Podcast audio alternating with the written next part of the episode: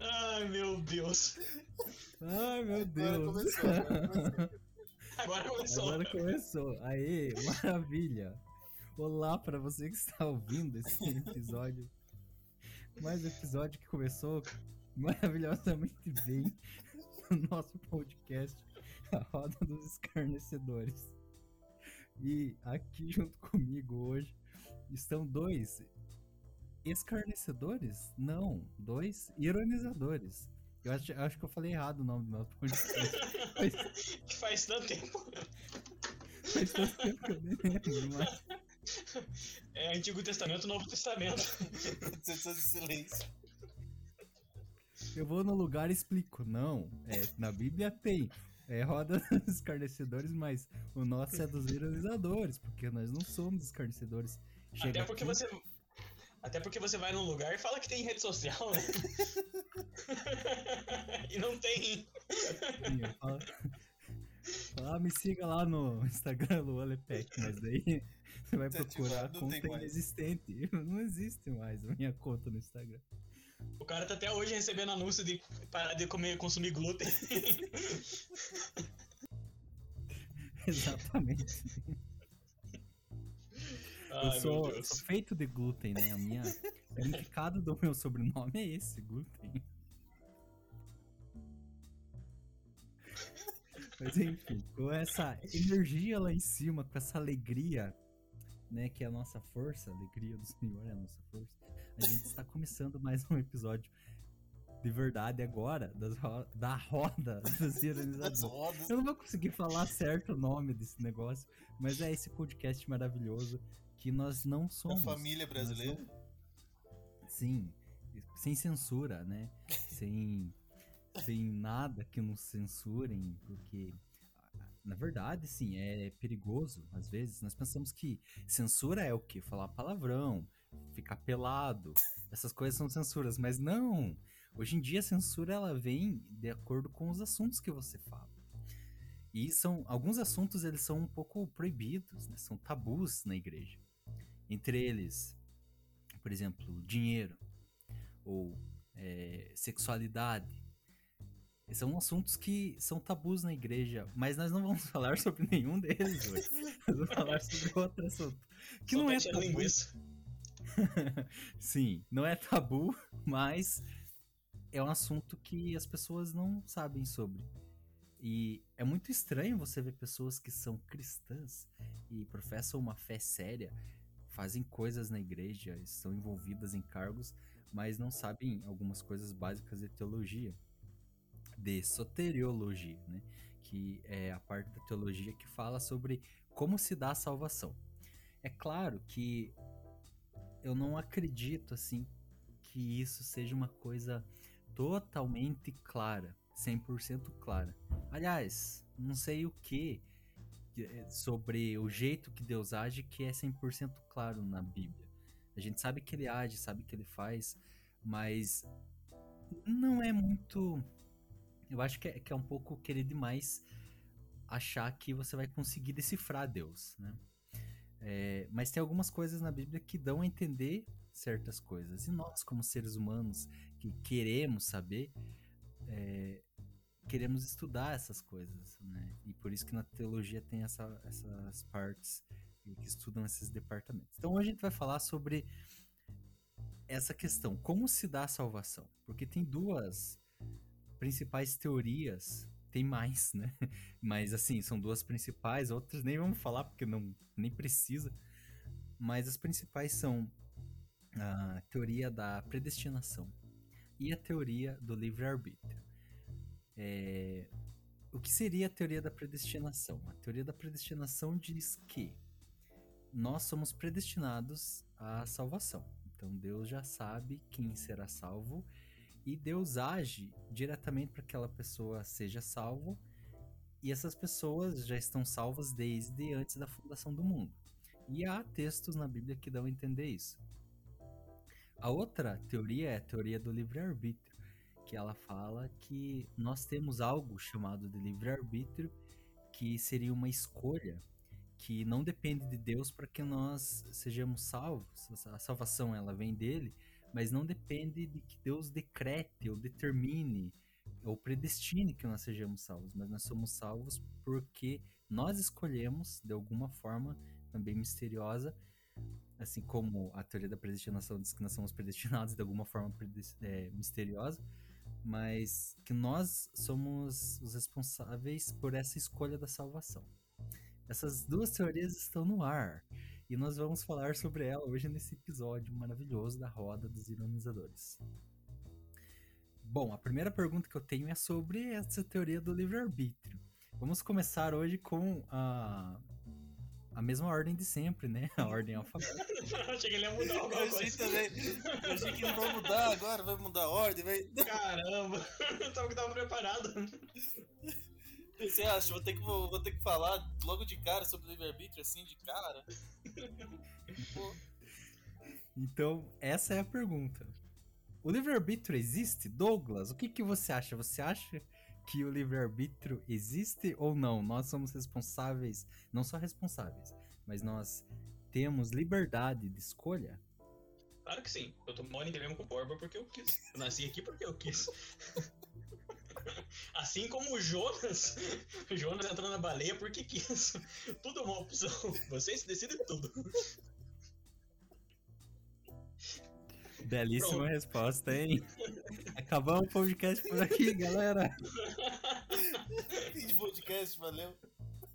Até o próximo episódio daqui a oito meses. Tchau. então, é, o livre-arbítrio. Cara, livre-arbítrio é um negócio que. que. Em algum momento eu cheguei a acreditar. é, nenhum, não no livre-arbítrio propriamente, mas na livre capacidade de escolha. Eu ainda creio nisso, assim. Não acho que você vai deixar. vai pegar Deus de surpresa, como. é, que você vai tomar uma decisão que Deus vai falar, nossa, por essa eu não esperava. Eu acho que se você pensa isso, você é um pouco idiota. Eu acho que É. você pode fazer isso com uma oferta. Se você Com uma oferta. uma oferta que surpreenda Deus. Peraí, você tá falando que eu não consigo surpreender Deus com a minha oferta ou com a minha adoração? A não ser que ela tenha mais de quatro dígitos, daí sim. Só- A não ser que ela seja pra mim. Você pode me surpreender se quiser. Não gosto de surpreender os outros. Deus vai olhar assim, nossa, você tá doando pra ele, rapaz. Faz um pix pra Eu Deus. queria. Eu tenho Pix de Deus, se alguém quiser, eu posso passar, tá? Então, ah, eu acredito na, na livre capacidade de escolha. Você tem muita capacidade de escolher algumas coisas, mas você está condicionado dentro de algumas nuances que você não tem poder para interferir. Ah, você ter nascido no meio de uma pandemia é uma coisa a qual você, infelizmente, não pode é, opinar ou qualquer outra coisa. Mas você pode decidir se vai ser um idiota que vai ficar andando sem máscara na rua ou não. Essa é uma opção sua. Ah, E infelizmente, né, não, não se condiciona a todos. Mas você não pode escolher a, a quantas anda o, o todo. Você só se condiciona. E, e até aquelas decisões que você toma, elas estão condicionadas a algumas outras nuances. Então, acho que funciona mais ou menos assim. Não um livre-arbítrio do tipo, ai, semana que vem eu vou virar um mega empreendedor. Bicho, possivelmente você vai estar quebrado igual a gente. Se não, É. pior. É isso, igual a gente. É, se a pessoa conseguir ficar mais quebrada do que eu, tem que dar os parabéns pra ela.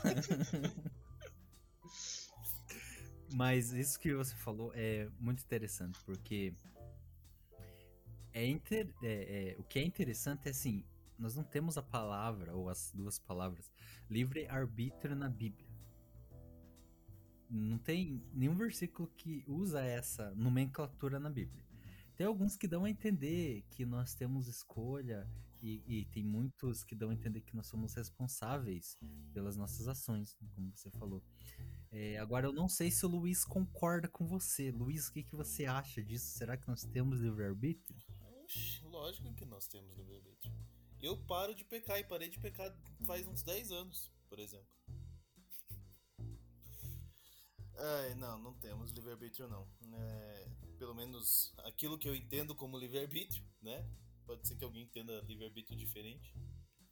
Mas eu penso que nós não temos essa capacidade de escolher sem uma inclinação para o mal, sem uma inclinação de, de, escolher o mal, sabe?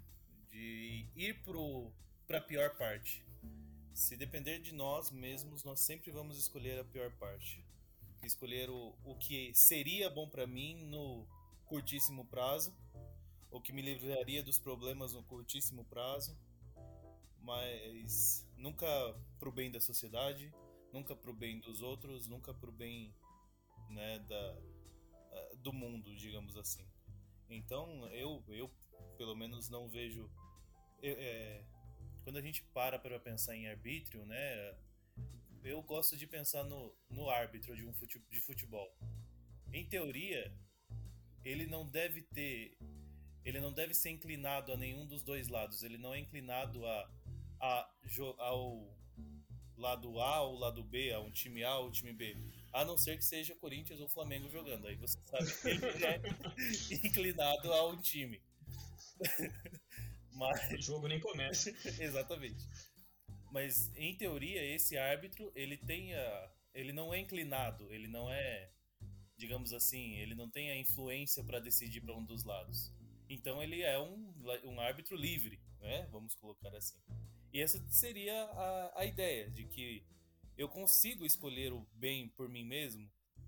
Se eu, eu consigo escolher toda hora fazer o bem, não só para mim, mas para toda uma sociedade, para toda a humanidade, e além disso, escolher Deus por mim mesmo para parar de pecar, escolher Deus porque eu quero que minha carne morra, não, isso aí eu não consigo. Então, para mim, eu não, na minha modesta opinião, não, não temos livre-arbítrio, não. Muito bem. E é, você, Luan? Eu? Você é o teu árbitro? Cara, eu acho o seguinte, que Romanos 9, vamos apelar, vamos apelar. É, sim, Deus, a, a ideia concebida de Deus é uma ideia de um Deus que sabe de todas as coisas e que tem uh, ele age na história da humanidade né?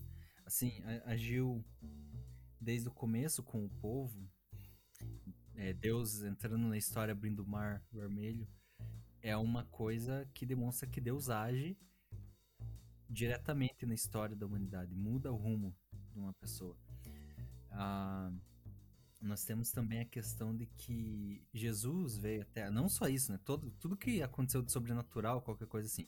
As pragas do, do, do Egito, bom, enfim, tudo, tudo. Mostra que Deus tem o poder de interferir. Mas nós temos, assim, evidências bíblicas que demonstram que, por exemplo, é, Jesus Cristo, ele já era, já, já foi o cordeiro que foi imolado, né? Desde antes da fundação do mundo. Então, até essa questão do de se Adão ia pecar ou não. Uma vez eu estava conversando com um grupo de pessoas e elas perguntaram para mim: "Mas e se não tivesse acontecido desse jeito?" Eu falei: "Mas não teria, não, não teria como acontecer de outro jeito." Ah, há um, não há um plano B. Deus não tem um plano B. Não foi, ah, não, eu já vi gente falando, pregando que Deus tinha o plano de Deus era era que nós não pecássemos e tal, daí deu errado e Deus teve que ter um plano B que foi Jesus. Não, não foi um plano B. Era o plano Senão A. Deus de... muito falho, né? Cara, eu, Sim. eu já ouvi, isso foi de missionário até. Na verdade, Jesus não foi nem o plano B, cara. Na verdade, foi assim. Ele foi, ter, criou Adão e Eva. Aí deu ruim com Adão e Eva. Aí ele desistiu de casal. Aí ele pegou uma família, que foi Noé. Aí deu ruim. Aí ele desistiu de Noé e daí foi para Abraão, que daí vai ser uma nação. Aí deu ruim de novo. Aí ele decidiu ir pra, pra Jesus. Daí, tipo, caraca, mano, é muita. Que não deu ruim, né? Que daí não deu ruim. Quer dizer. Ele morreu, né? Sim. É, é muita. É a tentativa, né, de conseguir estabelecer essas coisas. Só que é como o Douglas falou. É, se a gente vai conceber a ideia de Deus, a gente vai conceber a ideia de Deus Todo-Poderoso. Se é o Deus da Bíblia que a gente está falando, ele é um Deus que pode interferir sim na história. E é um Deus que sabe de todas as coisas, não só sabe, mas ele entra na história. Diversas vezes ele é um agente na história. Então, assim, não tem como eu falar que Deus não sabe e não faz isso e também não gera nas pessoas algo, porque nós sabemos que a salvação vem pela fé. Isso é um fato bíblico. Eu sou salvo porque eu creio. É claro que eu sou salvo pelo sacrifício, mas eu preciso crer no sacrifício.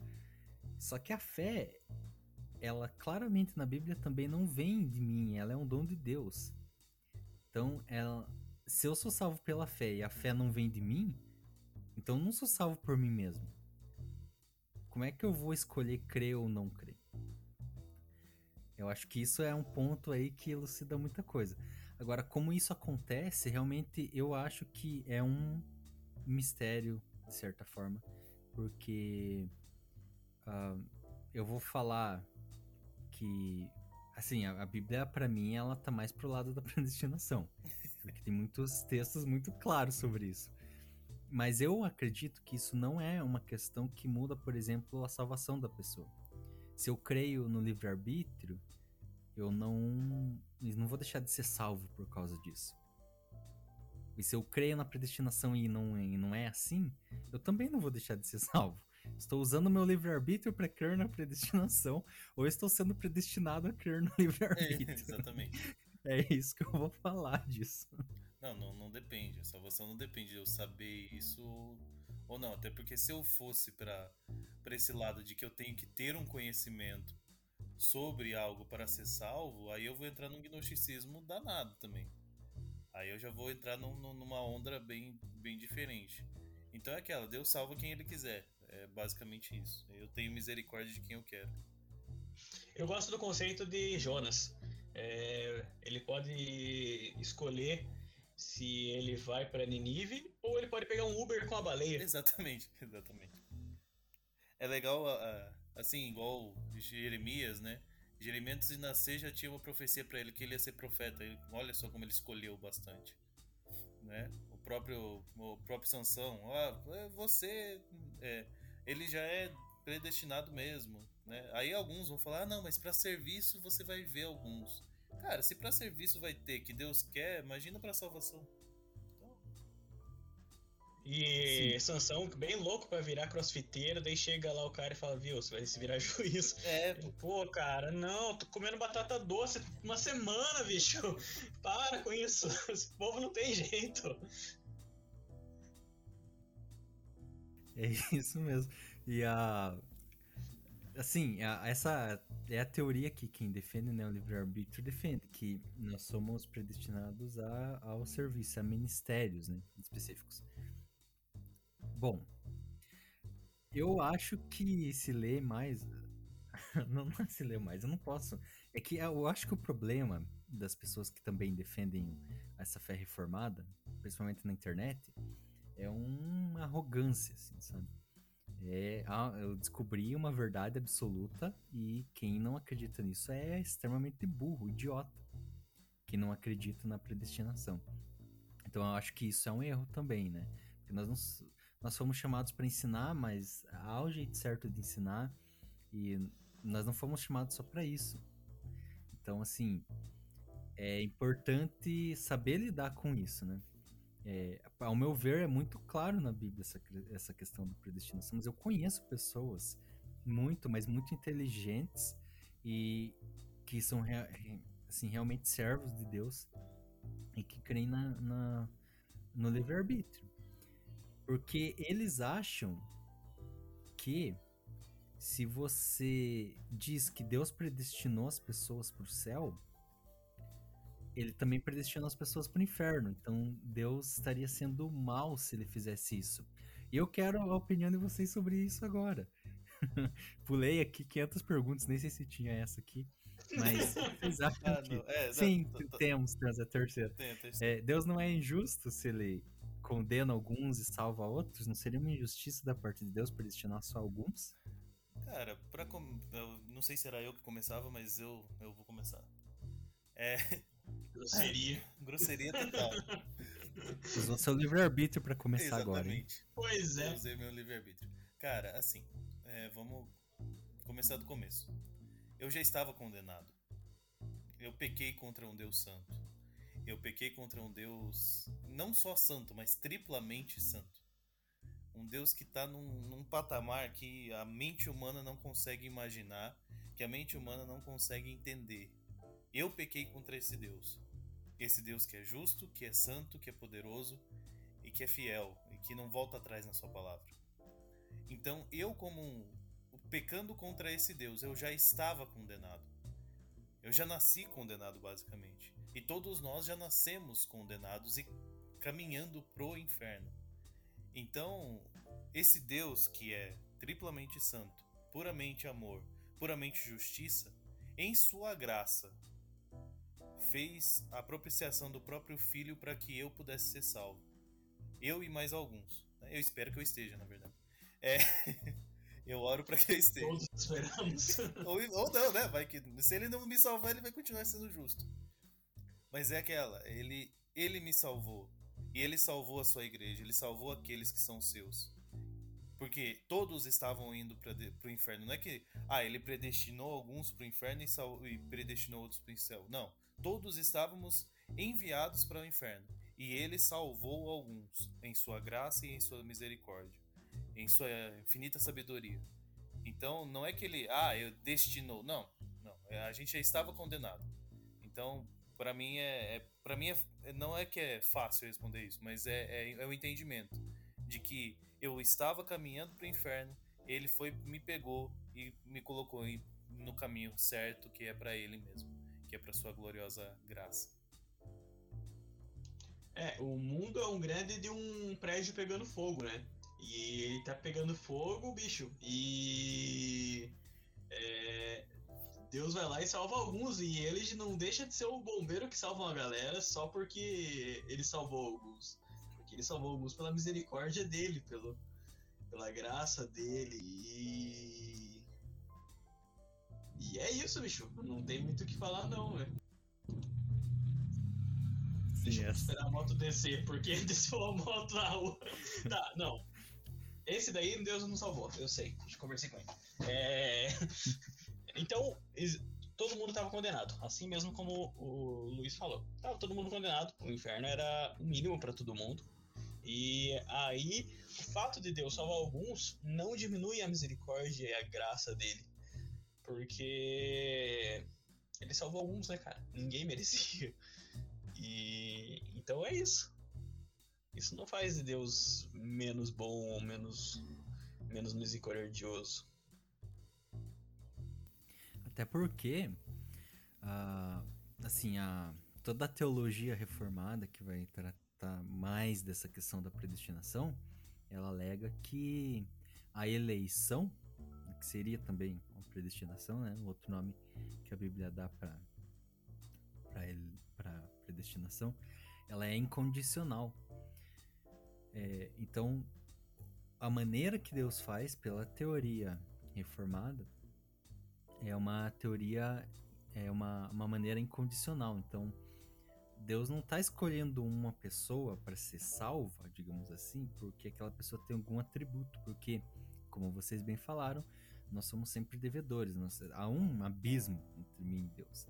Há um abismo que não tem como preencher, não teria como ser salvo. E, na verdade, ele seria justo se mandasse todo mundo pro inferno. Isso seria ah, justo. Por quê? Porque Deus é santo, como vocês falaram. Ele não tem a obrigação de salvar ninguém. Mas mesmo assim ele fez. Ele enviou o único filho dele para morrer por nós. Então, se eu, eu acho assim que se eu parar para pensar em Deus como um ser que mais ou menos pensa como um ser humano, aí é aceitável essa ideia de que Deus seria injusto. Que, por exemplo, eu posso salvar, eu poderia salvar vocês dois, mas eu escolho salvar só um de vocês. Por quê? Então eu tenho esse conflito porque eu sou um ser humano. Mas se eu sou Deus, esse conflito não vai existir, porque eu sou perfeito. Porque eu não tenho defeitos, porque eu não sou igual a vocês. É uma coisa que ela também é atribuída, ao meu ver, à glória de Deus. É, porque é uma maneira de Deus agir. E se Deus tem a capacidade de fazer alguma coisa, mesmo que seja uma coisa que pra gente seja meio ruim, como a condenação, ele ainda é Deus, ele ainda tá exercendo a glória dele sobre nós. E pensando nisso, oh meu Deus, agora o clima, o clima baixou aqui, hein? Mas é isso aí. Climinha de velório gostoso. É que tem. Eu e o Luiz estamos pensando qual dos dois que você ia salvar. É, não, a gente tá perguntando, se perguntando qual dos dois você salvaria. Entendeu? E por que essa escolha seria eu? É... Então, isso é uma pergunta. É. Não, cara, qual será que é o. Isso é uma das coisas. Chegar no portão do céu e perguntar: qual é o critério que você usou pra me escolher, cara? Ah, cara, ó, não, sendo sincero, se for assim, pegar o meu parâmetro, ele pegou os mais os mais ferrados assim mesmo. o, os pior, assim, é, acho que é, acho que é esse o, a vibe dele. Será que ele usa o botão do aleatório igual do Facebook pra fazer sorteio? pode ser, pode ser. Que olha. É que você não curtiu o comentário. É. tá de fora. Cara, é, é uma das perguntas. Por que, que ele me escolheu, cara? Pô, tanta gente melhor que eu, mano. Fala melhor, é mais inteligente, mais bonito. Mas ele escolheu. Quer dizer, mesmo que seja pra ser um vaso de desonra, né? Que seja um daqueles caras lá de, de que eu, fa... eu chego na frente de Jesus no final das contas e falo, Jesus, eu preguei no teu nome, expulsei no teu nome, ele fa... virar para mim e falar, sai daqui que eu não te conheço. Ainda assim eu vou ter Perdeu tempo, irmão. Perdi tempo, mas mesmo assim eu fui, fui escolhido por ele pra pelo menos uma pessoa se converter, né? Mesmo assim, estamos felizes. É. É, eu assim, não eu me recuso a responder quem eu salvaria de vocês dois. Porque eu acho que nenhum de vocês mereciam ser salvos. E é isso que é o evangelho. Não fiquem bravos. A resposta de crente é muito boa porque ele foge, né, do é. assunto. crente, ele nunca dá a resposta. E é isso, e na verdade isso é realmente o evangelho. É, ninguém merecia ser salvo, né? É, e ele veio é, para exatamente nós, né? Não precisam de médicos sãos, né? E são é uma coisa que eu não sou. Isso é uma coisa que eu tenho que admitir que eu não sou. Então, realmente, eu, eu tô aí dentro da, dessa curva aí, né? Mas é isso. Só que eu quero saber uma coisa de vocês. É, isso aqui também acho que não tava nas perguntas, mas é me surgiu isso agora nos comentários que vocês fizeram, que é Assim, como é que eu sei que eu sou salvo? Eu sei que eu sou salvo? De alguma forma? Porque vocês falaram, ah, se chegar lá no fim e eu ver que eu não fui salvo, então como é que você sabe que você é salvo? Tem como saber que você foi salvo ou não tem como? Você tira uma certidão na delegacia e lá ele fala Ah, essa, aí, essa aí é boa. É, então, como saber se você é salvo? Eu uh, levo como parâmetro a confiança na palavra. Eu acho que é o primeiro parâmetro para você saber se você vai ser salvo é a confiança na palavra de que aqueles que crerem em Cristo serão salvos. E, e, e a busca pela fé verdadeira, né? Tá de acordo com o que a Bíblia diz e tudo mais. Uh, mas você não vai ganhar uma coroazinha na cabeça, um anel no dedo, nem nada do tipo. É a confiança, é a fé. Se a tua fé te garante que você está salvo, que você crê num Deus verdadeiro, Eu creio que você pode ser salvo. E a confiança de que você não vai ser salvo pelas teu, pelos teus atos, pelas tuas bem-aventuranças, porque isso não vai te salvar de nada.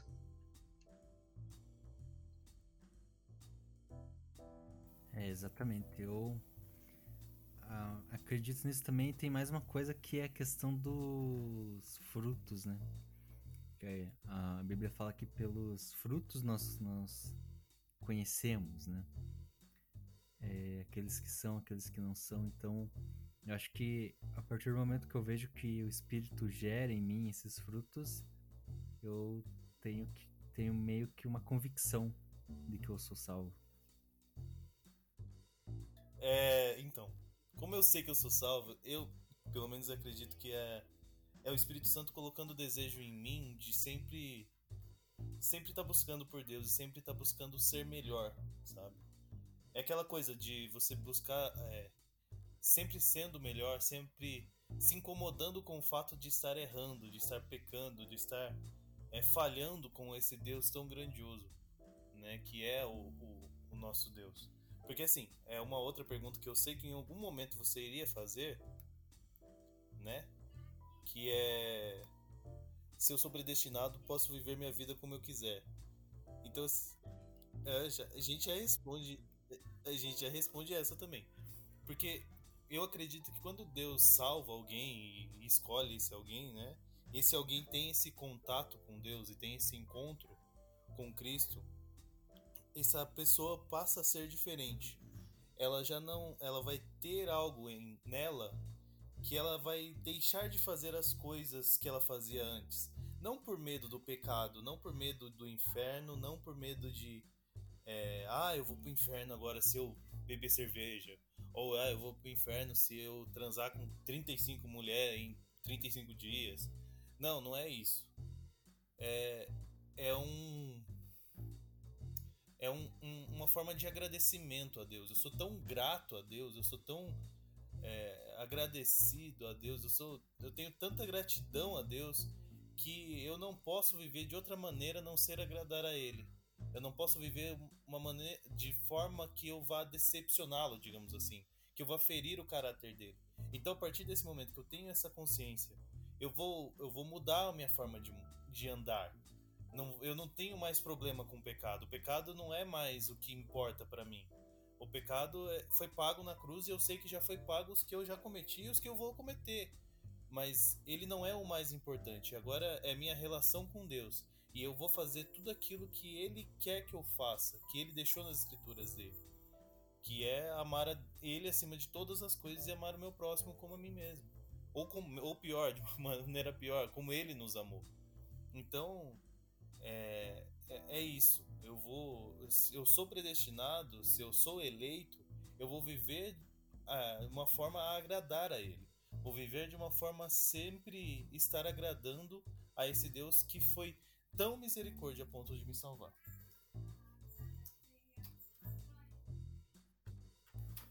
E sobre isso, eu já vou pedir pro Douglas comentar isso também, se, é, se eu sou predestinado, eu posso viver a minha vida como eu quiser. Mas eu quero só fazer uma pergunta também para todos vocês. Então, Douglas pode já começar respondendo isso também agora. Que é o seguinte: é, vocês acham que isso é uma coisa natural gerada em mim? Essa questão de, então, se eu não vivo mais a minha vida para mim, eu, eu vivo a minha vida para Deus. Eu, isso é natural é gerado natural em mim, eu não consigo mais viver a vida para mim, porque tem uma, uma questão que é a seguinte: mesmo depois de salvos, nós ainda, enquanto vivemos e não morremos, nós estamos vivendo de certa forma é, em um corpo que não é glorificado, então abaixo do pecado. Nós somos suscetíveis ao pecado nós somos pecadores, vamos continuar sendo até o dia em que nós morrermos. E a Bíblia fala muito, né, da, da, questão de nós nos santificarmos e também que nós devemos mortificar a nossa carne.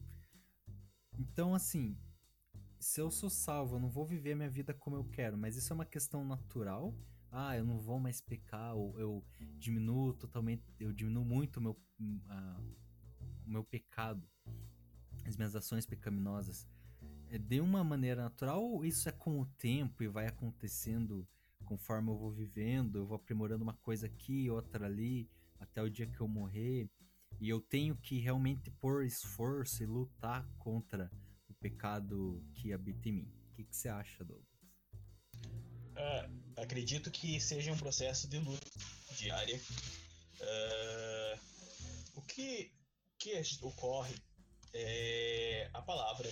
A palavra, a gente tem um encontro com a palavra de Cristo, uma revelação através do Espírito Santo, e essa revelação é como se fosse uma fome, um desejo, um desejo por Cristo pelas verdades de Cristo.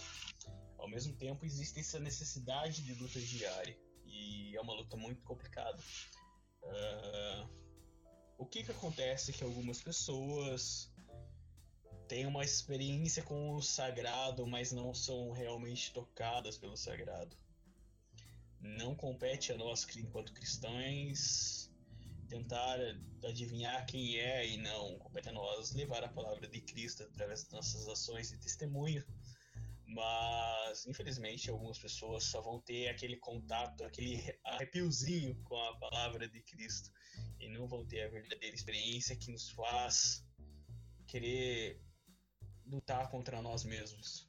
Uh, agora, tratando sobre a primeira questão, que a primeira questão, questão não, mas a questão que foi respondida anteriormente sobre predestinado, se eu posso viver minha vida como quero. Você pode viver tua vida como quer? Não, porque se você foi salvo por Cristo, a tua natureza já vai te incomodar e eu creio que o cara não vai conseguir viver como quer. E se ele conseguir é porque talvez não tenha tido exatamente esse contato com a palavra ou algo do tipo. Acredito nisso.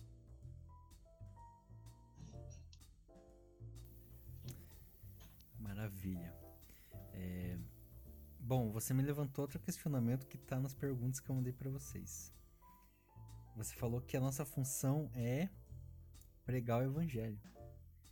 E se os que serão salvos já foram escolhidos, por que que eu preciso pregar o evangelho? Alguém, por favor, me responda essa pergunta? Bem, cara, porque é um privilégio falar sobre isso. é um privilégio falar sobre o que Deus nos salvou e o que Deus fez nas nossas, na nossa, para nós. E querendo ou não, se, é, eu acho que partindo da gente é mais fácil das pessoas acreditarem. Eu não sei se é mais fácil ou não, mas é, é algo que Deus deu pra gente, é um privilégio que Deus deu pra gente de falarmos sobre o evangelho para as outras pessoas. Pra, e, e também para que as pessoas não tenham uma desculpa de falar que não sabem lá na frente. Ah, mas eu não sabia sobre esse Deus. Sabia sim. Em tal dia, tal hora, o Douglas chegou para você, entregou um folheto e te levou até o encontro com Deus. E lá você teve três dias de encontro com ele. Tô brincando. Com Deus é sacanagem. É, é, em, em partes, em partes. Meu Deus. Mas, mas uh, assim, é, é para deixar a pessoa mais indesculpável ainda. Tanto para sua condenação como para a própria salvação. Ah, é para deixar a pessoa. É, é, é para informar a, aqueles que serão salvos da sua salvação e para deixar indesculpáveis aqueles que estão perdidos. Que realmente eles negaram a Cristo, que realmente eles não preferiram, mas eles continuaram no seu caminho destinado ao inferno. Acho que é, é mais ou menos nessa linha de, de uma visão de que ele nos deu esse privilégio de pregarmos o evangelho, ele poderia ter dado para qualquer um dos seres celestiais, sei lá, se ele poderia, ele poderia ter deixado a, a para Gabriel pregar a mensagem. Tenho certeza que ele é um mensageiro bem melhor do que eu. Coca-Cola. Coca-Cola poderia ter enviado para todo exatamente, mundo, mundo inteiro. Exatamente. Ele eles são melhores que eu em logística e entrega de mensagem. Mas ele preferiu que homens mortais entregassem para os homens mortais essa mensagem. E também que para deixar os, o, os condenados mais indesculpáveis e os eleitos mais felizes, vamos colocar dessa forma.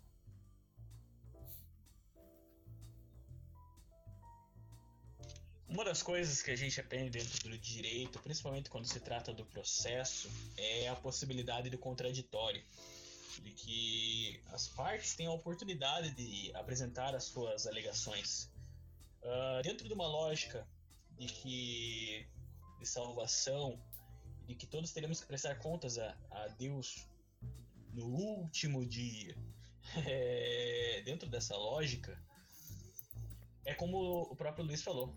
Se o infeliz falar que, bicho, mas eu não sabia desse tal de Jesus. É, a gente tem um cara que vai, vai ter o telão, né? Vocês estão esperando pelo dia do telão. Vai ter o telão com tudo, todos os seus dias de vida. Viu, mas o telão é só coisa depois de se converter, né? É, é, depende, né? Eu prefiro que mostre as antes, pelo menos tem desculpa. Depois que é complicado, que nem sabia que não podia fazer. ah, mas... Eu ia falar uma coisa muito pesada, deixa quieto. É... Então. Então, o contraditório ele possibilita exatamente isso. É isso que o Luiz falou. Aquele que é salvo tem a, a alegação de que foi salvo pela misericórdia de Cristo, e aquele que é condenado tem a alegação de que foi condenado porque se recusou diante da, da misericórdia de Cristo. Muito bem. É... Se, se, a gente olhar para o plano de salvação, para toda essa loucura, né?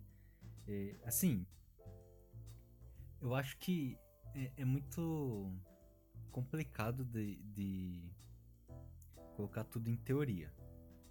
Mas ao mesmo tempo, eu sou totalmente a favor de que as pessoas estudem mais sobre teoria bíblica, sobre teologia e tudo mais, né? Acho que falta muito conhecimento, o povo perece por falta de conhecimento. É... E Mas... não só teoria no sentido de, tipo, da tua igreja. Estude de outras também, cara. Vá lá, pega lá as encíclicas papais, pega. Você não vai virar de outra religião só porque ele é um texto diferente, não, não, não te mata.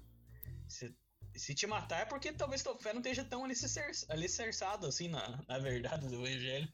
É, pô, vai ler, ler um pouco de Ellen White também, ver essas viagens aí. Sim, porque a nossa fé, se ela é abalada por essas coisas, e aliás, é por isso que tem muitos jovens aí que quando entram na faculdade é, desviam né, do caminho, porque na verdade a fé deles não foi estabelecida em conhecimento. Agora eles... a questão é, eles se desviaram ou eles nunca estiveram? Exatamente, eu ia chegar nessa questão. É, eu acho que talvez. Será que eles estiveram mesmo? Ou será que não foi um aquela questão do emocionalismo que a gente bate tanto nessa tecla aqui?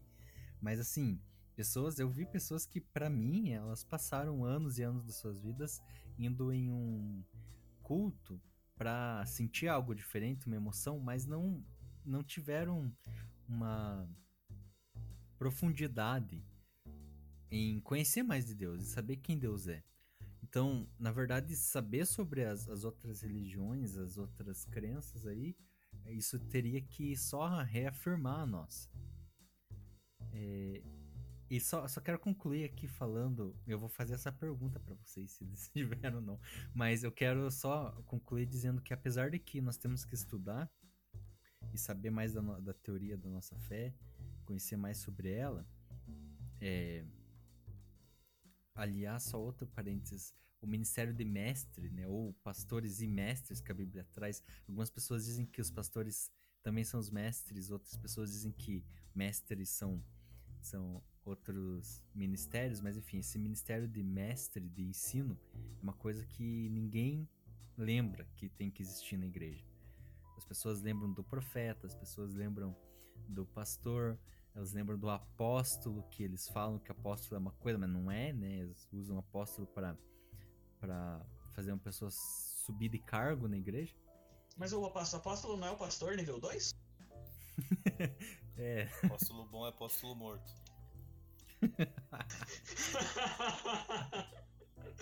não, não fisicamente, tá, pessoal? É só teórico. Na verdade é fisicamente, porque todos são mortos. E histórico. Fisicamente. Mas a questão é a seguinte, é, mesmo a gente Paulo tendo que, morreu. que- o, o último, né, esse, o que foi que veio por cota, né? o que ele viu ali, né? ele viu, não viu, não esteve com Jesus, mas viu, né, Jesus. Mas enfim, a- o conhecimento é muito importante, mas o conhecimento ele vai me levar no fim, contudo, a entender que a salvação é impossível. Porque era impossível Deus me salvar sendo quem eu sou. Até se você parar pra pensar racionalmente, era impossível. Como é que pode um Deus, que é Deus, é, salvar uma pessoa sequer e do jeito que ele fez? No plano da salvação, que é se incluir na humanidade, que é encarnar na humanidade e se incluir no sofrimento humano. Isso não, não tem outra religião que tenha essa questão do Deus que se torna humano e que morre e que vive o sofrimento humano. Fazer do jeito que ele fez ainda é um absurdo. Então tudo isso pra mim é um grande absurdo. Tudo pra mim é impossível. E também acho que é impossível a gente continuar continuar na fé. Se não for pelo Espírito nos guiando, se não for sendo gerado pelo se esses frutos sendo gerados pelo próprio Espírito, se a gente é, for ali ramos da, da própria videira mesmo, é impossível continuar. Então é impossível ser salvo, mas ele fez possível. É impossível continuar, mas ele faz ser possível. Mesmo com os pecados que eu ainda vou cometer, continua sendo possível. É bom que a gente creia nisso e continue pensando que ele é um Deus do impossível, né? Porque ele é Deus. Então ele pode fazer isso. Mas essa é a outra pergunta que eu tenho pra vocês, só concluindo essa questão da, do, do quão impossível é se manter e continuar. Eu quero saber de vocês se essas pessoas que elas vinham de assim sendo salvas e diziam que eram salvas e de repente do nada elas até viram apóstatas da fé, até dizem que são que não creem mais em Deus. Isso é muito comum acontecer. Tem até relatos é, na Bíblia, na igreja, para tomar cuidado com algumas pessoas que é, lentamente colocavam no meio da igreja algumas doutrinas que não eram aprovadas, né? E eu quero saber isso de vocês. Vocês acham que essas pessoas elas nunca foram salvas ou vocês acham que essas pessoas elas desviaram por um tempo e ainda vão voltar de alguma forma? Eu acho que uh, tem uma dificuldade em você falar que elas nunca foram salvas, nunca serão salvas, porque existe uma necessidade de saber o que, que vai acontecer com essas pessoas. Mas analisando num contexto geral, uh, não tem essa de ficar. Não é plano de, não é plano de saúde que você entra e sai quando quer. A salvação ela ocorre uma vez e ela se perdura diariamente através da misericórdia de Jesus. Mas não tem essa de, ah, hoje eu sou salvo, amanhã eu já não sei. Não, bicho. Ou você é salvo, ou você não é. é. O que acontece a cada dia é a renovação da misericórdia de Cristo. Mas a salvação em si, Cristo já morreu pelos nossos pecados uma vez. Ele não precisa ficar morrendo todos os dias. O que nós podemos fazer é ter fé nesta, nesta, nesse sacrifício ao qual ele fez por, por nós. Então, eu acho que se o indivíduo a, é, fica nessa de. É, cara, a gente tá na igreja há bastante tempo. Uh, vocês mais ativamente do que eu. E ao longo desse tempo a gente já viu muito cara que entrava, é, virava líder de, de, alguma coisa, virava em menos de uma semana, porque, pô, o cara era revelação, né? O cara era o Neymar do negócio. Chegava brilhando e chutava pro gol e, e trazia 50 pessoas pra igreja, então era muito lindo. Então já meti esse cara num, uma direção de um grupo ou alguma coisa do tipo. E então esse cara sair da igreja. Eu sempre acho muito problemático essa questão de, de escolher, da, da, escolha de quem a gente coloca como liderança, porque a fé ela é igual um vinho, ela tem que ser maturada, a gente tem que ver é, ao longo do prazo, não pode, pode só a gente, eu digo enquanto igreja, tá? Enquanto instituição, não dá para ser entregando na mão de qualquer pessoa, qualquer recém-convertido, porque existe a necessidade de ter um, um, uma aprovação maior antes de assumir algo. Então eu creio que é difícil de dizer se o cara já se o cara perdeu, se o cara perdeu a salvação, mas eu não creio que o cara se desvie e depois possa voltar. Pode acontecer é que ele tenha cometido um erro de decisões ali, mas ele a misericórdia de Cristo não deixa de atingir ele ainda, mesmo nas situações, e mesmo na situação dessa, ele ainda, se salvo, se sentiria incomodado pelo Espírito Santo. É isso que você falou aí, tanto, tanta verdade que em 1 Timóteo 3, lá, é, são estabelecidos alguns critérios né, para a escolha dos diáconos, também dos pastores. E, assim, é uma questão muito criteriosa. Quem vai ser a liderança de qualquer coisa, né? Um diácono, um pastor.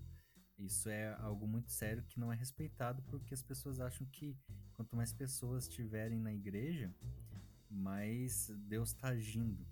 Quanto mais pessoas emocionadas, mas elas não percebem que não tem um número realmente expressivo, só rotatividade. Gente que sai e entra toda hora e também não percebem que essas pessoas não são formadas na palavra e não dão frutos e não tem uma fé verdadeira, só vivem de emocionalismo. Mas vai, Luiz, fala o que você ia falar, rapaz. Cara, eu, eu concordo plenamente com vocês nesse ponto. Assim, é, não posso dizer que a pessoa nunca foi salva ou que não será salva, até porque a salvação pertence ao Senhor e só Ele pode dizer se uma pessoa é salva ou não. E é, e é exatamente isso que a gente é, não, não que é salvo ou não, é lógico, a gente pode saber pelos frutos, óbvio. Mas, assim, em questão de. No momento que a pessoa morreu, ah, a pessoa, tal pessoa morreu, ela foi pro inferno ou não? Cara, não sei. Né? Então, ah, ela fez isso em determinado momento, fez aquilo. Então, eu não posso dizer para você que, ah, esse momento a pessoa tá salva, aquele no próximo não está. Eu, eu acredito plenamente que salvação não se perde porque não se ganha, vamos falar assim. O que eu fiz para ganhar a salvação, não, não, não fiz nada para ganhar a salvação. Então não existe algo que eu possa fazer para que eu possa perder essa salvação.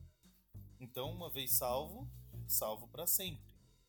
Então, se a pessoa teve o um encontro com Cristo e ela realmente foi salva, é, ela pode ir para qualquer lugar que ela quiser. Ela pode ir o Espírito Santo vai incomodá-la a ponto dela voltar. O Espírito Santo vai lembrar ela do, do, desse convencimento sobre o pecado, sobre o juízo e sobre a justiça, e ela vai largar esses maus caminhos e voltar para Cristo. Então, uh, essa, essa pessoa que vai e volta, e às vezes ela já foi salva e, e ela precisa de uma profundidade maior, e aí entra a igreja nesse, nesse processo de dar essa profundidade. Mas também pode ser que seja a pessoa que a, a, a semente caiu na beira do caminho, que não vai ter, que não vai se aprofundar, que realmente vai vir o, o, o passarinho, vai vir o, o diabo, nesse caso é o diabo mesmo, que Jesus falou que é o diabo, é, e levar essa semente para ele. E, e essa semente não vai se aprofundar, não vai ter raiz e ela vai explodir e pode até é, a, a, dar uma flor bonita em algum momento, mas ela não vai ter raiz, ela não vai permanecer. Então essa pessoa, a gente pode falar que nesse momento ela não foi salva. Eu acho que é isso. Acho que é isso. Pode ficar confuso, mas é basicamente isso. Muito bem. É, até aqui eu. Você falou da questão de não perder a salvação, né? Uh, hoje em dia muito se fala, e a gente tem que falar uma vez sobre isso, sobre suicídio, que que para algumas pessoas é um pecado que não tem perdão, né? Eu sei que esse assunto é um assunto que dá um outro podcast, né? Você vai meter essa de suicídio no, no podcast no final do não, podcast. Você não vai fazer eu isso. Não vou. eu não vou. Eu só quero dar um exemplo, né? Então você que está ouvindo esse podcast, sabe que a gente vai fazer um dia, um, se Deus permitir, né? Se ele não voltar hoje. Aliás, Jesus pode voltar hoje, você que está ouvindo esse podcast. Você está Se arrependa. Então... Que roupa você está usando?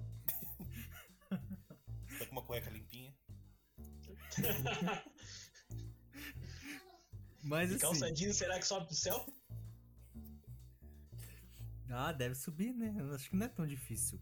Não é uma escalada assim, igual do pico agudo, que você não consegue se não tiver com uma roupa leve. Imagine Deus chega e fala assim: os 50 primeiros que subir, dão salvo. o resto vai pro inferno. e daí tá lá o Luan de calça jeans. Aquela denominação que não come carne, que vive. Tem como um dos preceitos viver saudavelmente. Eles vão ter uma vantagem nisso. Talvez eles estivessem certos. Né? É, mas pode ter certeza que se for isso aí, a gente tá lascado. Porque vai ter os irmãos crossfiteiros que vão estar tá na frente. Tem os irmãos. É... o, o, o que a gente ganha é da bola de neve, que né, a bola de neve desce mais rápido. Então a gente ganha da bola de neve. Pelo menos isso. Meu Deus. Bom, lembrando que quem fez esse comentário foi o Luiz, né? Não, em termos de subir. Dá o nome ao boi. em termos de subir, entendeu? Até porque, ó, poderia ter falado que a lagoinha fica lá embaixo, não tem como subir e tal. Mas enfim. enfim, é, o, o, que eu tava falando é que eu pensei numa coisa aqui, mas eu não vou falar, senão eu vou complicar igual a você. Ah. Sobre a questão da lagoinha. Mas enfim. A, a questão do suicídio que eu disse, né? As pessoas elas elas querem colocar, elas querem porque querem dizer se alguém foi salvo ou não. Elas têm essa necessidade de ser um capataz, né? Tem aquela música do resgate, eles precisam saber que tem uma hora que na letra diz que eles não querem é, faraós e nem um capataz. Então, muitas igrejas vivem como se fossem faraós dos seus é, discípulos, não discípulos de Cristo, mas da igreja, é, faraós desses faraós e capatazes dessas pessoas, né? Então, eles querem dizer, ah, se você fizer isso, se você fizer tatuagem, você vai pro inferno. Se você fizer isso, você vai pro inferno. E assim, a Bíblia sim diz coisas que, que são condenáveis, mas todas elas são perdoáveis. Mas o que essas pessoas fazem é colocar coisas que não tá na Bíblia como coisas imperdoáveis. Nós sabemos que só tem um pecado que é imperdoável, que é a blasfêmia contra o Espírito Santo.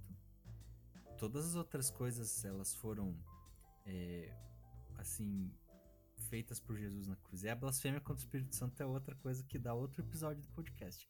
Então você que está ouvindo esse podcast, saiba que nós podemos fazer sobre suicídio, sobre blasfêmia contra o Espírito Santo, sobre muitas coisas.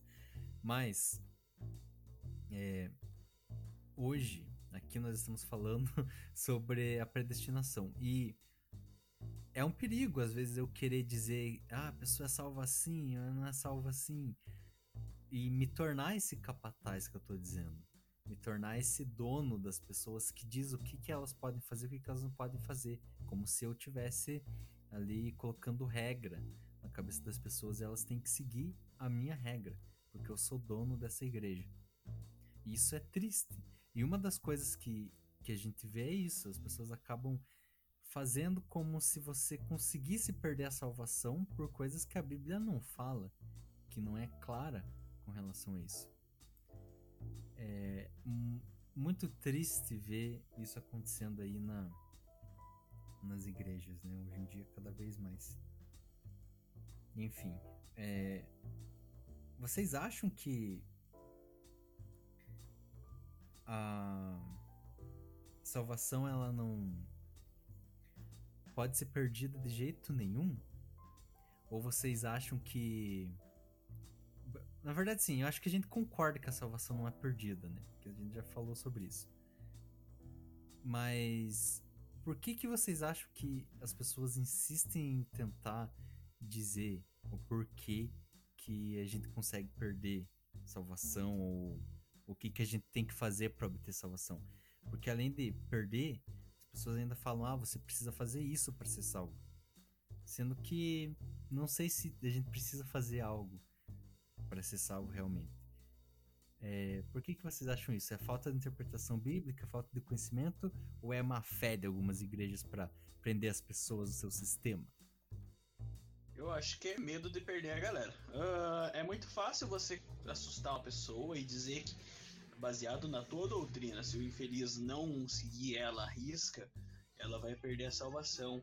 É muito mais difícil você dizer pro cara que ele tem uma certa liberdade na, nas ações dele que salva ele é a misericórdia de Jesus. Nada muito além da misericórdia de Jesus. E, e que só tem um pecado que, que é, digamos, imperdoável.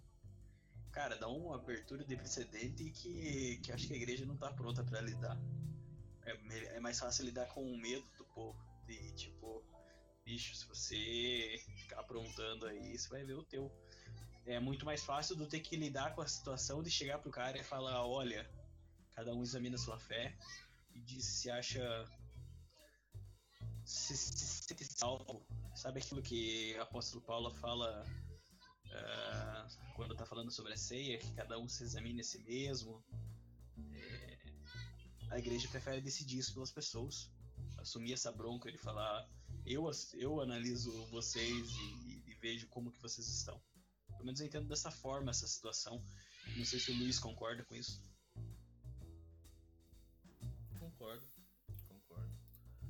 assim, é, existem duas formas de você, é, psicologicamente, né? Não, lógico, não sou psicólogo, mas você tem algumas formas de controle, né? E as duas principais são o medo e o amor. Ou você vai chamar as pessoas e as pessoas vão te amar a ponto de que elas vão te seguir a, a torto a direita e vão seguir você a fazer isso que você está fazendo porque elas te amam ou elas vão te seguir pelo medo.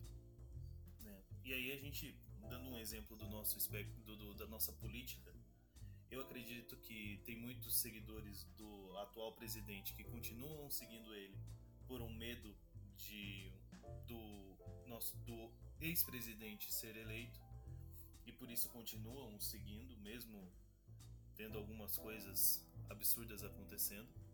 Como também existe o, o aqueles que seguem a luta do nosso ex-companheiro, o ex-presidente, aliás, que continuam seguindo ele por causa do medo. Não porque. Ex-companheiro ficou ex-companheiro complicado. Ficou complicado, né? Ex-presidente, aliás. O ex-presidente e companheiro, eles continuam seguindo ele por ter medo da, digamos, da direita acabar com todos os problemas, com todos os programas sociais e tudo mais. Então você vê isso na, na, no discurso deles. Então é, é, é mais fácil você controlar pelo medo. Então, quando a igreja também entra nessa de não faça isso, não faça aquilo, não faça mais aquilo outro, é para controle. É para controlar as pessoas e que as, as pessoas elas não viajem, não fujam de você, não saiam da igreja, né? Até como a gente já ouviu de um finado pastor, líder de uma religi de uma igreja que tem uma bandeira de arco-íris como tema, é, ele falou que quem saísse, quem era convertido na igreja dele e saísse por qualquer motivo dessa igreja, ela, esse, essa pessoa perderia a salvação. Então, tipo, você não vê base bíblica nenhuma, você não vê base de nada sobre isso, mas ele fala isso para controle, para que as pessoas não saiam da igreja e continuem lá, dando o seu dízimo, dando sua oferta, ou dando mais poder para ele ainda. É, eu acho que nós somos condicionados aqui, talvez no Brasil, não só no Brasil, talvez no mundo inteiro seja assim, mas nós somos condicionados a seguir uma religião ao invés de seguir a Cristo eu sei que a religião tem lados muito bons. Sei que a religião tem coisas muito boas. Mas não é uma religião que a gente tem que seguir. nós precisamos seguir a Cristo. E eu não gosto muito desse papo também. Ah, eu sigo a Cristo, não a religião, porque quando eu falo isso, eu imagino uma pessoa falando isso, que é aquela mesma pessoa que eu disse para vocês que fala, cara, né? Quando vai pregar e vai falar sobre. e vai fazer as pessoas chorarem. Mas. Jesus é tão lindo. Eu imagino um cara de sapatênis Sim. Exatamente. que faz trend. O dinheiro é emocional. Você tem que aprender a lidar com o seu emocional para ganhar mais dinheiro. Durma 4 horas por dia. Tenha um infarto aos 30 anos. E um AVC aos 40. Exatamente. Então eu não gosto de falar aos muito. 22, outras 26 e outras 28. Sim, essa geração. Outras de infarto. Perca tudo que você conseguiu, que não é nada, por causa dos divórcios. Mas a. Eu até nem lembro do que eu tava falando. Ah, é. Eu tava Comece falando. primeiro, fracasse antes. O não você já tem, com- seja humilhado agora. Enquanto os outros dormem, dormem você fracassa. Exatamente. Eu tava falando, agora eu lembrei, da religião, né? Eu não gosto muito de falar isso, ah, nós não temos que seguir religião, nós temos que seguir Jesus, porque há coisas que nós precisamos seguir claramente na Bíblia. É, mas de qualquer forma, parece que nós corremos atrás do que é religião, né? Nós queremos ter, nós queremos ver, nós queremos não precisar da fé, que é a certeza do que não se vê. Nós precisamos de uma imagem. Nós precisamos de um lenço ungido. Nós precisamos de alguma coisa, uma arca da aliança.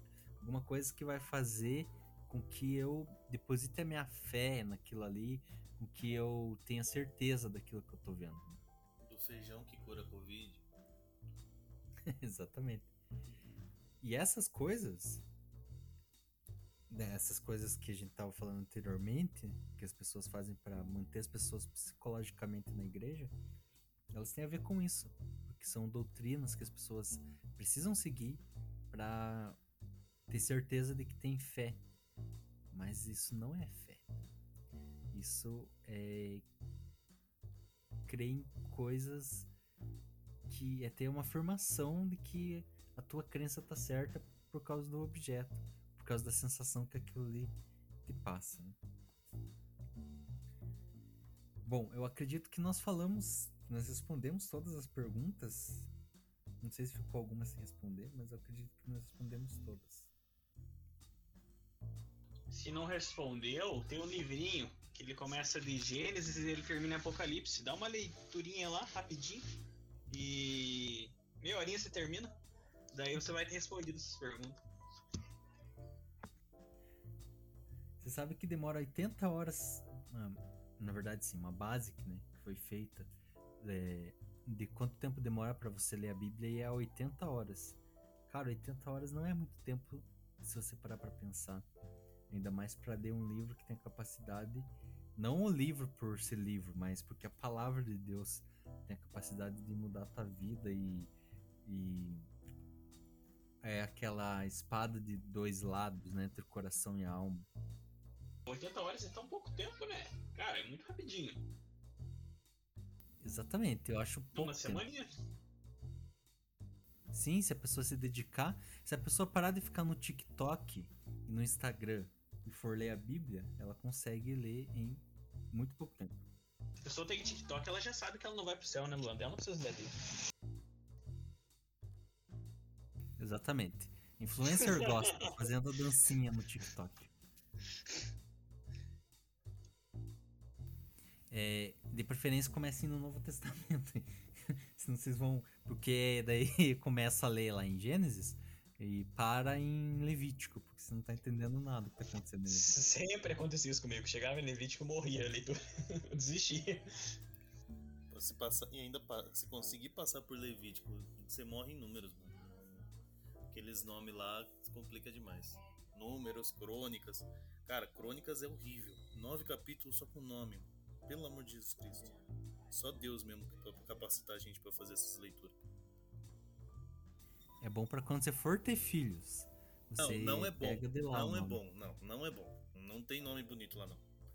Tem uns nomes horríveis. Azeleupone é, é um, um deles. Não tem Enzo lá, né? É, pelo menos isso, não tem Enzo. Mas tem uns nomes mais bonitos, gente. Tem. É, mantém o básico, cara. Mantém o básico. Não, não, não inventa. É, faça seu filho sofrer bullying com a Bíblia.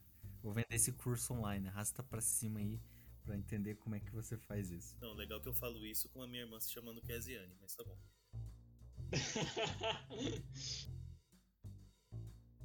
É, glória a Deus pelo nome do seu pai, né? Que é o mesmo seu, porque poderia ser um nome também diferente. Se, se fosse dependesse do meu avô, era Dama Sinclaton. Agora imagina eu me apresentando em algum lugar, tipo, eu tô, né? Passei um tempo em, na Jocum me apresentando. Eu sou o Dama Sinclaton de Telemaco Borba. Cara, a igreja ia rodar no manto toda hora, velho. Só eu me É língua estranha. É língua estranha. Bom, então eu acredito que nós terminamos, porque nós cobrimos tudo aqui. Eu acho que nós falamos totalmente diferente do que, do que estava lá nas perguntas. Mas é isso aí, essa a gente não quer agradar ninguém aqui. Nós queremos fazer um podcast com a nossa ignorância, para as pessoas não consumirem. Então não ouça esse podcast. Se você quer uma coisa teológica perfeita, vá procurar um canal de teologia melhor no YouTube.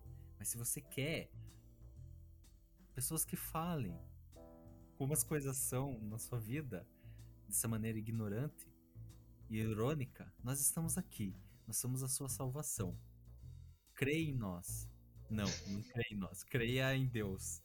Mas manda o Pix. O Pix para Deus é o número que eu falei do Pix de Deus. Coincidentemente é o mesmo número de celular que eu tenho. Se alguém quiser, só comentar aí que eu posso mandar, ok? Ah, eu achei que ele ia passar o número do celular dele, ia dar muita risada. Aí é muita inocência. Eu quase fiz isso, mas eu pensei que é melhor não. Ah, meu Deus. Porque senão as pessoas vão me mandar fotos que eu não quero ver. Exatamente. O Pix vai ser o menor dos teus problemas aí. Exatamente. Mas então é isso. Eu, eu vou me despedir aqui e quero que vocês se despeçam também. Então, é, obrigado por participarem hoje mais uma vez. Conseguimos fazer mais um episódio. Vamos ver se vai dar certo. Acho que vai dar. Pode ser que não gravou nada desde o começo. Mas se gravou, vai estar disponível aí. Valeu, Luiz. Valeu, Douglas. Tem uma semana, mês, ano, sei lá quando a gente vai gravar de volta. Maravilhosos aí. Obrigado por, pela parceria. E até uma próxima oportunidade. O solzinho do fundo diz muito sobre nós.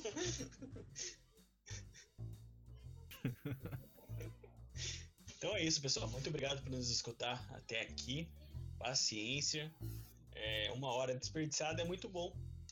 Você poderia ter descartado uma hora da tua leitura de Bíblia e faltaria somente 79 horas mas você estava aqui nos escutando. então, parabéns para você. E preste atenção nos caminhos que sua vida tem levado. Espero nos encontrar logo. É, é isso aí, mano. Valeu por ter escutado, pessoal. E, e se você escutou até aqui, mesmo eu falando mal da bola de neve, entenda que foi só uma piada, tá bom? Nós amamos vocês. Que maravilha, não? Só eu quero reiterar, Luiz, que nós amamos vocês, galera tatuada. E Douglas, é, a galera pode ouvir no duas vezes. Elas podem ouvir duas vezes mais rápido. Hoje a tecnologia ela faz isso. Eles não vão entender nada porque eu já falo tudo embolado mesmo. Mas assim, galera, escute no duas vezes, que daí você perde só meia hora da sua vida. É, e a outra meia hora você lê a Bíblia. Exatamente. Belo e... devocional, hein? Sim. Coloca de fundo, coloca de fundo. Daí você pensa, nossa, olha, o Eminem tá cantando e enquanto eu leio a Bíblia, ô oh, glória. Aquele que a gente fez sobre emocionalismo lá na, na igreja, que tem aquele fundinho do chofar. Aquele daí. fundinho. Mas perigoso. a nossa voz falando em línguas. Eu acho que eu vou sair Ah. daqui dessa, chamada. É isso aí. Então é isso. É isso. A paz de Cristo aí pra vocês. Até a próxima. Tchau, galera. Até mais. Falou!